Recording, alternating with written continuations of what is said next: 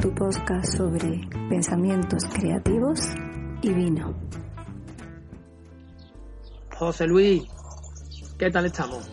Perfecto, muy Antes, bien. antes que nada, avisemos que hoy estamos en un ambiente Sí, eso, idílico. eso queríamos decirle sobre todo a uno de nuestros Uh. oyentes, nuestro amigo Pedro. Pedro, No te lo- cae palito, ¿eh? No lo hemos hecho por manía hacia ti, ¿eh? sino que nos hemos salido fuera, el día está magnífico, un día soleado, la parra que tenemos sobre nosotros ya ha empezado a brotar y nos hemos salido un poco aquí al patio de casa Y, y, la primavera la sangre artera. Y en el mundo animal, y en lo- el gallo Claudio no deja de ser menos. los gallos están que se salen, Pedro. Por cierto, bueno. nos ha dado el gallo recuerdo para ti, Pedro. bueno, ¿qué tal? bueno, ¿qué tal, José Luis? Pues nada, Pues Mira, hoy, antes que nada, quería presentar el vino que, que estamos degustando, ¿vale? Es un vino, su nombre se llama Napoleón, es un amontillado, es de la bodega Hidalgo, de la Gitana. Esta es una de las bodegas más antiguas de España, es de 1792. ¿Y qué es un amontillado? Señores, un amontillado no es más que un vino que eh, ha tenido eh, crianza biológica, como una manzanilla o un fino, bajo velo de flor. Eso es que la barrica, en este caso son botas, de entre 500 y 600 litros, pues está recubierta de una capa de levadura, con lo cual eso evita que se oxide. En este vino en concreto ha tenido una experiencia con eso. Anda, nos visitan las campanas. hombre, Nos visitan las campanas. Hoy vamos a tener un día ajetreado, así que como hecho es las 12, ya el Papa ha bebido el Papa bebido. y ya tenemos nosotros también permiso para hacerlo. Su Pero bueno, santidad ha abierto la veda. hoy va el técnico de sonido, Esteban, hoy va a tener Menos mal que tenemos a lo mejorcito de cada Va a tener de- faena, a lo ¿eh? mejorcito de cada casa. va a tener faena, va a tener faena. Bueno, pues ha tenido, como estaba comentando, esa, esa etapa bajo velo de flor, biológica que se llama, y luego ha tenido un, pro- un proceso oxidativo, o sea, se le ha anulado, se le ha encabezado un poquito con alcohol vínico, se le ha anulado ese velo de flor, esa capa que lo protegía de- del oxígeno, y se ha oxidado. Y vemos que estamos ante un vino que ya tiene un color no, ca- no llega a ser caoba, pero sí tiene un color mm, con unas tendencias acaoadas, Muy de madera, ¿eh? muy, Muy muy, muy de de, madera, y Como con... la, con perdón que te interrumpa, Sí, donde tú estás sentado es el mismo color. Sí, precisamente, sí. Es así del mismo tono. Y luego eso tiene ah, fragancias a, como estábamos hablando, como decimos siempre, a, a- como si entrásemos en una catedral antigua, lo que es la caoba, lo que es el dátil, lo que es la uva pasa. Y estamos también con un vino que tiene una graduación alcohólica de casi 18 volúmenes, o sea que aquí, señores, cuidadito, que esto hay que tomarlo con moderación.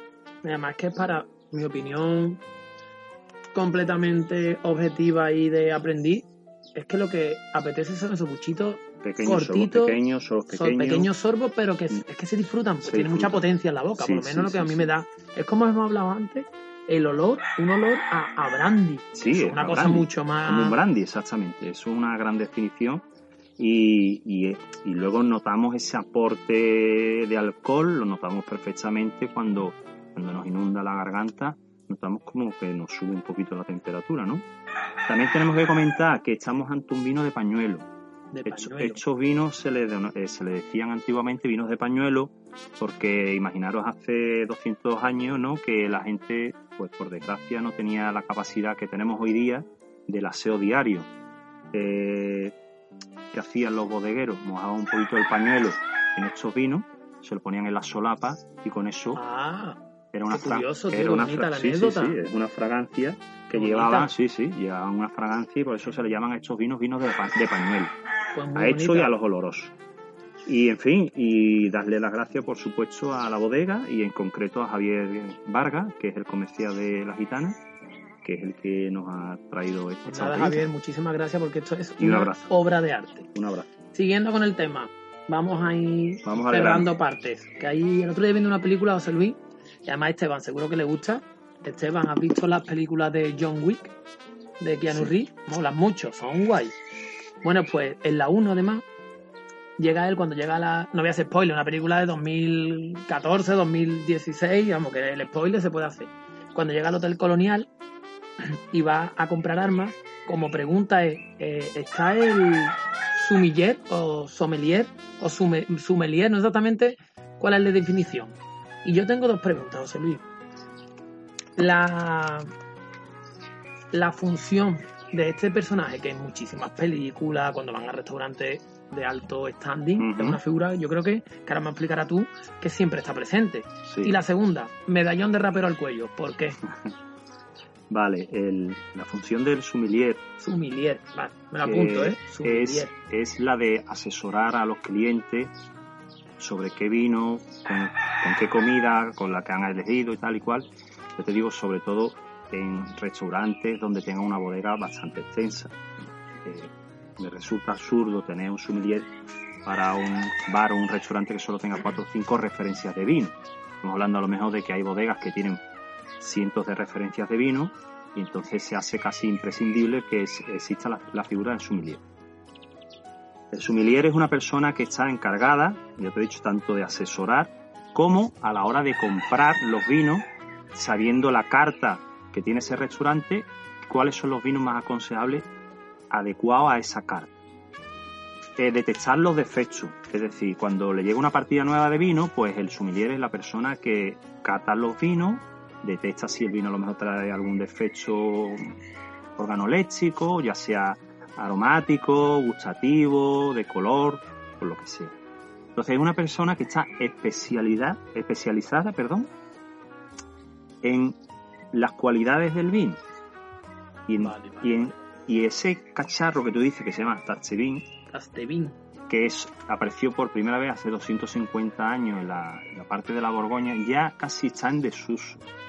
Casi está en desuso. Eso es como una especie de cucharón que llevan al cuello, suele ser de plata o suele ser de alpaca, y entonces ahí se servían ellos el vino cuando a lo mejor algún cliente pues no le, no le gustaba el vino o le ponía alguna ta- tachadura al vino y tal, él se servía o incluso antes de servirle al vino al cliente lo probaba porque ahí veía con los reflejos que le da la plata o la alpaca, le da eh, perfectamente todas las características de color Vale, vale. del vino. Pero ya te digo que eso es más que un, es prácticamente ya Es como un- figurativo. eh, sí, es figurativo, es como un- algo que lleva Una ya referencia. una referencia a su oficio, Vale, que es un vale. oficio muy noble. No, la película que no termina de contarlo, cuando llega John Wick lo que pide es Son armas, son- correcto. que Claro, es como una compra- figura ahí de... Compra una escopeta como las de la feria. Sí, Quiere sí. comprar chiquillo. Sí, sí, ya, Y- ya me lo he imaginado. Y me parece muy curioso porque es una figura que sale mucho en las películas y sale mucho. Sí, además es muy importante, una figura muy importante a la hora de elaborar una bodega para un restaurante o a nivel particular. Gente que, que se lo puede permitir, quiere a lo mejor eh, montar una bodega con muchísimas referencias de vino, pues se hace casi, ya te digo, casi Sí. imprescindible de contratar a una persona que le asesore y que le, le diga, oye, pues mira, estos vinos te vienen muy bien para comprarlos ahora y guardarlos hasta dentro de 10, 12 años. En fin, son personas que están muy especializadas en, en el producto final. Ok, bueno, pues ahora cerramos un poquito el diccionario vitivinícola, ¿está bien dicho? sí. Vitivinícola. Totalmente. de nuestro de creativinizado y proseguimos con una parte que me ha parecido muy interesante porque me la has contado esta mañana hablando y me ha llamado mucho la atención porque es algo que creo que todos, yo lo intento practicar siempre que puedo y llevarlo a cabo, pero me ha parecido súper bonito lo que me has contado. Y lo, prefiero que lo cuentes tú, Luis, ¿qué nuevo hábito me has contado que estás llevando a cabo? Pues mira, sí, ha sido algo que he puesto en práctica. Bueno, no es que lo haya puesto en práctica esta semana. Es verdad que, que llevaba tiempo que me costaba, me costaba sacarlo adelante. Y esta semana en concreto, pues por unas determinadas situaciones que me han pasado, lo he, lo he sacado por bandera. Y es la importancia del no. Correcto, tío. A ver, no quiero con esto generalizar de que vayamos, oye, perdona, ¿me puedes traer? No, ¿me puedes entrar- llenar el vaso de agua? No, no, no. Ahora vamos No, a, no, a desarrollarlo. Ahora vamos a desarrollarlo. O sea, estamos hablando ante situaciones que a lo mejor, por lo que sea, no nos aportan ni a nivel personal, ni a nivel económico, ni a nivel afectivo, ni en fin. Y nos cuesta trabajo eh, de- desprendernos de, de esas situaciones, de esas personas, de ese, entonces, lo importante que es decir no y no quedarte con la culpa. ¿Vale? No quedarte con la culpa. Me acuerdo que cuando hice el curso de Gestalt, eh, me, me comentaba un profesor que es diferente que a las 4 de la mañana te llame un amigo al, al telefonillo de tu casa y te diga, por favor, puedes bajar, que vamos a tomarnos una copa aquí en Hervada abajo y tal, que estamos aquí en Reao y, y tú le digas, no, tío. A que esa misma situación, a las 4 de la mañana, te llame tu colega y te diga, por favor, puedes bajar, que es que me acaba de dejar mi mujer, no tengo dónde ir. Y Así es. entonces, uno es decir no, si le dices que no, en el primer caso sería no, sin culpa, y si le dices en el segundo caso no, sería un no con culpa porque estás dejando a un amigo fuera. Estás dejando a un amigo, digamos, mm, desatendido. Entonces, yo lo que me refiero con este no es situaciones que, en las que eso, en las que nos vemos envueltos en el día a día, de, de que al final no, no sacamos nada ni y nos da cosa como decir no, porque qué va a pensar de mí, Eso. y eso es lo que yo quería hablar contigo, de que, qué opinión te merece El- a ti hecho. El no, según lo que yo tengo estudiado y lo que tengo leído, está ese, ese no, precisamente, como tú me has comentado, el del amigo que lo deja la mujer, está muy relacionado con la asertividad. Y la asertividad no es más que saber expresarnos de una manera franca, directa y, como tú bien has dicho, sin culpa. Sin pero culpa. expresar lo que sentimos realmente. Ese, ese no, lo que nos ayuda, además nos aporta a llevar nuestra vida por donde queremos, porque muchísimas veces nos vemos enfrascados en situaciones la cual no nos, no nos apetece por no decir que no. Y ahora es lo que yo traía hoy un poquito que me pasó el otro día, porque tú sabes, nosotros, para que, por si alguien aún no se ha enterado, lo que hablamos siempre son vivencias personales que luego desarrollamos. Sí. Nosotros vivimos nuestra vida normal, sencillamente, lo mejor que sabemos hacerlo. Lo normal, llegamos todos los lunes en nuestro platillo volante y nos es, bien. Eso es. Lo que es lo, que, lo, lo normal. Y, y según nos van pasando circunstancias, situaciones a las que le podemos Mm. sacar un poquito de punta, los apuntamos y luego lo desarrollamos. Y el otro día entrenando, eh, yo venía a hablar un poquito hoy del tema de las creencias. Y está muy relacionado, por eso me ha- lo que hablamos siempre. Creo tanto en el universo que la vida nos lleva por donde nos, nos- siempre nos lleva por donde nos interesa. Y por eso me parece tan curioso lo que me has dicho. Porque el no muchas veces lo que esconde detrás es un qué van a pensar de mí, Sí, qué va miedo, a pasar, miedo a- eso es al que dirán. debería, el de- la famosa palabra de debería, y todo eso lleva mucho al tema de la de las creencias. ¿Qué pasa con las creencias? Son esas ideas o pensamientos a las que nosotros a lo largo de nuestra vida, de nuestras experiencias, de nuestro aprendizaje, le vamos dando subconscientemente, ¿eh? le vamos dando un valor de verdad que la mayoría de las veces, porque creencias, como tú bien sabes, porque tú también controlas de este tema, pueden ser o empoderantes o empoderador- empoderadoras, pero la mayoría de las veces son limitantes. Lo que escuchamos mucho de las personas que es que yo esto no sé, es que no puedo, es que yo soy muy soy muy tímida y como soy tímida yo, ¿cómo voy a, cómo voy a hacer un podcast? Yo soy tímida, ¿cómo voy a hacer un podcast? Claro. y todo viene, por eso me ha parecido tan curioso que me lo que me lo comentara, porque lo que yo trato a través del mindful, que por eso saqué el tema, es de empezar a darle espacio. Cuando me venga un pensamiento, sencillamente, como hablamos siempre, no lo juzgo, no me estreso, sencillamente lo primero que hago le doy reconocerlo. Yo reconozco ese pensamiento y me separo de él, le doy como un poquito de espacio. En la, en la cultura hindú y eso está muy. se lleva mucho eso de yo no soy mis pensamientos. Sencillamente, yo soy la persona que observa esos pensamientos. Y muchas veces, y además, yo soy el primero que meto- me meto en el ajo. Todos tenemos un montón de creencias que tanto en la vida personal como profesional muchas veces nos limitan un montón. Totalmente de acuerdo. Y, y entonces, por lo menos, el primer paso, porque esto es muy profundo, como tú bien sabes, y esto hay terapeutas y psicólogos, esto es algo que... Pero bueno, si tú y yo podemos por lo menos abrir una ventana, que la gente se informe, a que se conozca el caso, que es lo que yo creo que a ti y a mí nos gusta, con- compartir nuestra, nuestros pequeños conocimientos con las Sí, personas. claro, claro. Esto, a ver, simplemente es lo que tú dices. Son conocimientos que nosotros hemos ido adquiriendo a lo largo de nuestra vida, Eso es, que no quiere tampoco decir que estemos totalmente en el uso de la verdad más absoluta. eso es. Mientras estabas hablando, eh, he apuntado aquí una frase que digo, quizá se me ha venido a la mente, el no más difícil de decir es el no a uno mismo. Y te explico. Eh, cuando has dicho, no, que no puedo hacer un podcast porque yo soy tímido, soy tímido. Yo también soy tímido. Todos somos tímidos. pero quizás hay que decir, bueno, realmente quiero hacer un podcast, sí. Pues no soy tímido. Porque me tengo que caracterizar porque soy una persona tímida. Entonces, mm, arraigando un poquito con esto, que a lo mejor no, no le vas a encontrar, pero esta semana he hecho un, taller de, de, poda, de poda online, evidentemente, porque ahora mismo no se puede salir de la provincia y demás.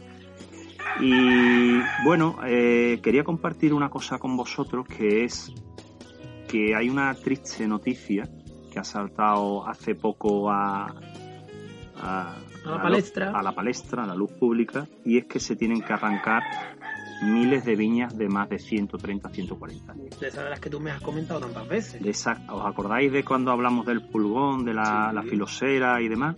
Bueno, pues estas son prefiloséricas, justo igual que esta que tenemos aquí a mi espalda, que es una viña también prefilosérica. Esta viña tiene también más de 100 años. De hecho, la viña catalogada más antigua de España está en Valverde del Camino y tiene 251 pero se piensa que tiene más. Bueno, esto solo es lo que se llama eh, plantación en pie franco, que no es lo mismo que el pie de franco. Eso es otra cosa. En pie franco quiere decir, también hablamos en su momento, que eh, para la filosera se ponía la parte subterránea, la, raíz, se ponía de la vid americana, que la puede transmitir la filosera, pero no la puede, no le afecta. Y la parte aérea, o sea, la parte que vemos, la que nos da las uvitas y demás, esa es la vitivinífera europea, que esa mm, sí puede contraer la filosera. Entonces eso es lo que se, eh, se, llama barbados, que es la mezcla de los dos. El pie franco no, el pie franco es 100% vitis europea, con lo cual supuestamente puede contraer la filosera. Pero ¿qué pasa? Si está en terrenos arenosos, como por ejemplo pasa en la denominación de origen toro, que es la que es la clase que estaban impartiendo de poda, pues si tiene un 40% de arenas, como creo que también expliqué en uno de los episodios, la, el pulgón no se puede ir de una, de una raíz a otra porque hace unos túneles y se le hunde. Entonces, ha demostrado durante 130, 140 años que no le ataca la filosera. Ha demostrado imagínate el estoicismo, heroicismo que ha demostrado Sabiña dándonos producción, dándonos riqueza, dándonos grandes vinos, dándonos una calidad sesional, mm, vallas pequeñas que los que nosotros buscamos, de un tamaño pequeño para que tengan bastante más piel que, pulpa, para darnos más, mm, más polifenoles, más características, más tipicidad. Y ahora resulta que sale una normativa que dice que como no tenga la parte subterránea en, en Americana hay que arrancar. Y se tienen que arrancar miles de hectáreas de viñedo en pie franco. Entonces, a mí me da muchísima tristeza esa noticia porque es como que estamos matando a nuestros ancianos, a los que nos han enseñado, a los que nos están aportando, a los que todo lo que tenemos nos lo han dado ellos. Y esas vides nos están dando una riqueza impresionante quería transmitir esto porque, mm, ya os digo, es una noticia que a lo mejor fuera parte del tema enológico no llega a salir nunca como las declaraciones de Rosito, que sí son una cosa bastante importante y que tenemos que estar todos al día. Pero, eh, con mis perdones, ¿eh? que Rosito hay muchas en el mundo, ¿eh? No, no, no que estamos... declare quien quiera. Exactamente. Que declare quien quiera. Pero esto es dar un toque también de humorístico a una cosa que mm, la verdad que me parece muy triste. Pero como habías dicho, empata un poquito posibles creencias, creencias heredadas de quien ha, comentado, porque si se demuestra hoy en día, porque está guay que me hayas dicho que empasta bien, se demuestra que no se está transmitiendo y que ha sido capaz de soportar. Que ha sido capaz de soportar 130, 140 años la plaga de, filosela. y ahora, ¿por qué de buenas a primeras?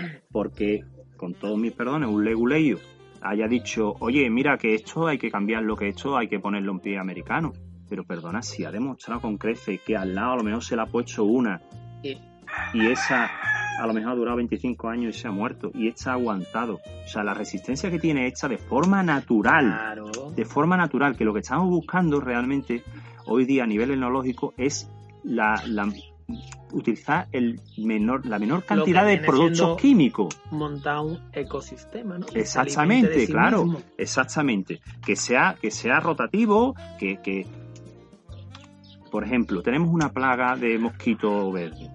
Pues sabes que a lo mejor hay un, una polilla que es depredadora de ese mosquito. Claro, claro, claro. Si claro. tenemos una mejor una plaga de, de mm, una avispa, pues a lo mejor podemos poner unas feromonas que a lo mejor atraigan las- a las avispas hacia, hacia otro lado para que no ataquen a la Sí, viña. buscar O sea, soluciones buscar naturales, naturales, naturales. Ahí es a donde me quiero centrar. Entonces, ¿por qué tenemos que atentar contra lo natural? Si funciona. Sí, sí, sí. Lo que pasa Sí es que funciona. Eso ya parte de un poco del.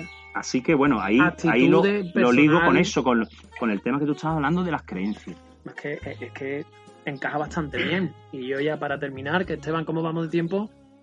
¿Vale? Cuatro minutitos, Pero- bueno, todavía nos da para Sí. contar unos chistes y todo, ¿eh?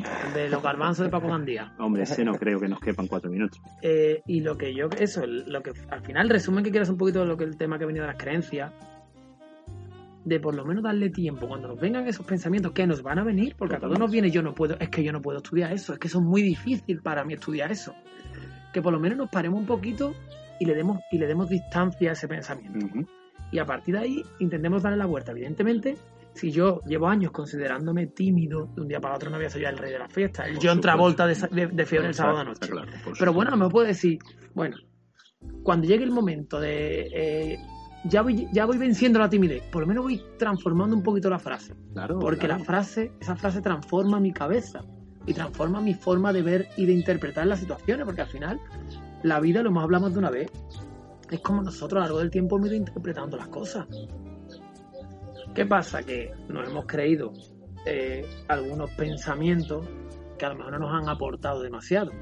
Y nunca es tarde para mejorar. Nunca es tarde para entrenarse. Como todo en la vida, todo se puede entrenar, todas las habilidades. Todo, todo.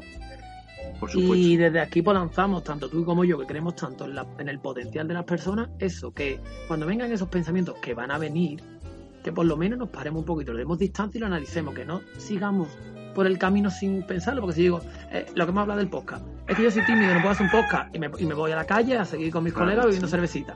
No, me paro un momentito, un momentito, que eso es mindful, ¿eh? por eso el mindful te entrena. Te paras un momento y le das, y le das, y le das espacio, ¿vale? Y analiza. Porque lo primero es darse cuenta del pensamiento. Y una vez que no me dado cuenta, bueno, yo soy tímido. ¿Y qué primer paso, por ejemplo, puedo hacer para ir venciendo esa timidez? Yo no puedo hacer un podcast, pero bueno, ya voy a grabar con el móvil eh, un programita y se lo mando a mis cuatro amigos con los que más confianza Claro, tengo. y, y a lo mejor ya te levantan un poquito así, eh, Claro, claro. ¿sabes? Te animan y demás. eh, eh, Eso es, eso, José. eso es muy No importante. sé qué opinas tú de este. Totalmente de acuerdo. Mira, además, antes has dicho una referencia que todo se entrena. Eh, Sabes que yo me dedico, aparte, como tú te pasa con, eh, con tu proyecto de, de Padel Zen, yo tengo mi proyecto de, de catas, que se llama Bebé y Vino Catas, que ahora lo estamos volviendo a activar después de... Afortunadamente, te echábamos de menos, te echábamos mucho de menos. José. Y yo también me echaba de menos a mí mismo. Os lo reconozco. Sí, porque necesito eso, necesito, no es ego, ¿eh? pero necesito realmente compartir, necesito transmitir, necesito eh, adquirir eh, los conocimientos de, de todas las personas, todos los clientes, todos los amigos que pasáis por las catas. Entonces hay muchos que se, se preocupan demasiado y me preguntan, pero José Luis, yo es que estoy, me, y lo veo como con cara agobiada, eso, agobiada, eso. Agobiada ejemplo, de, que no, oye, yo es que, mira, pon- yo siempre pongo, como tú sabes, una fecha de aroma, donde más o menos pongo todos los aromas que eh, encuentro en cada uno de los vinos que voy a servir.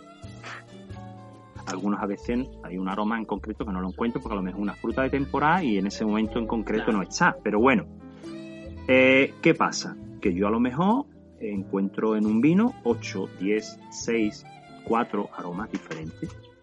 En un vino hay hasta 800, pero a lo mejor yo encuentro 4, o 6, o 12, no sé.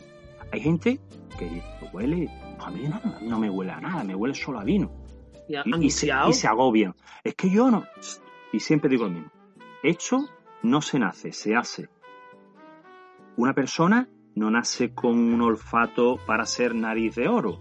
O sea, hecho es una cosa que como hice yo en su momento, os vais a las perfumerías, oléis la ropa, Todo. oléis todo, o lo oléis todo. Te montan en el autobús y huele al de al lado. Al de al lado, que a lo mejor Todo. viene el hombre de trabajar o la mujer y bueno, y ha tenido... Algo, algún, algún, algo pero, te todo- pero todos esos aromas al final se nos van, Van quedando en la cabeza Eso es. y hacemos una memoria olfativa. Eso es, eso es. Y con esa memoria olfativa, cuando yo os digo, os da olor a catedral, pues entonces cualquiera diría, este tío, olor a catedral, madre mía. Sí, pero si buscas Pero un poquito ahí... claro, te buscas en tu interior y tú dices, recuerdo Sí, cuando sí, era sí. pequeño que me llevaron de excursión a la catedral de Sevilla, de Burgos, de donde sea, y ese olor que me dio como a humedad, caoba mezclado y tal, ese es el aroma que yo estoy hablando. Así Y hablando de catedrales, quiero terminar con esto. Este vino que estamos tomando se ha envejecido en una catedral. Y os voy y os explico por qué. Las bodegas del marco de Jerez suelen ser muy altas y tener una orientación especial para que cuando entra el levante y el poniente Sí. entre el fresco y se vaya el calor. Entonces tiene mucha, mucha, mucha altura. Y los pilares, que tienen varios, muchos pilares que son abovedados, recuerdan a una catedral. Por eso a estas bodegas se le llaman catedrales. Las bodegas del Marco de Jerez, tanto de San Lucas de Barrameda, eh, de Jerez de la Frontera, del Puerto Santa María, se le llaman catedrales. Así que bueno, todo está un poco relacionado. Pues habrá que hacer, cuando abran las provincias, habrá que hacer una excursión y grabar Sí, un una episodio, ¿no? sí. Bueno, chicos, pues yo creo que con esto vamos ya medio terminando. Recordar, como bien ha dicho José, hacer un pequeño resumen. Decir que no cuando realmente lo sintáis. Y sea sano para nosotros. Así es. Sea sano para nosotros. Y nada, atreverse, porque hay una frase que me acaba de venir a la mente que creo que va muy relacionada. y Está guay para terminar, que dice, no me acuerdo de quién es ahora mismo, ¿eh? a lo mejor ustedes lo sabéis. Tanto si crees que puedes como si crees que no puedes, estás en lo cierto. Sí, totalmente. La Bueno, escucha. Bueno, vamos a Señores, hacer un brindis Nos despedimos. por bodega La Gitana, vino, bodega eh, girada, Instagram, Bebe Vino Catas, Wild Tart del estudio, Padel Zen Jimboide. Padel Zen. Los dos nos valen. Así Salud. Que belleza sobra. Eso es. Hasta luego. Hasta luego.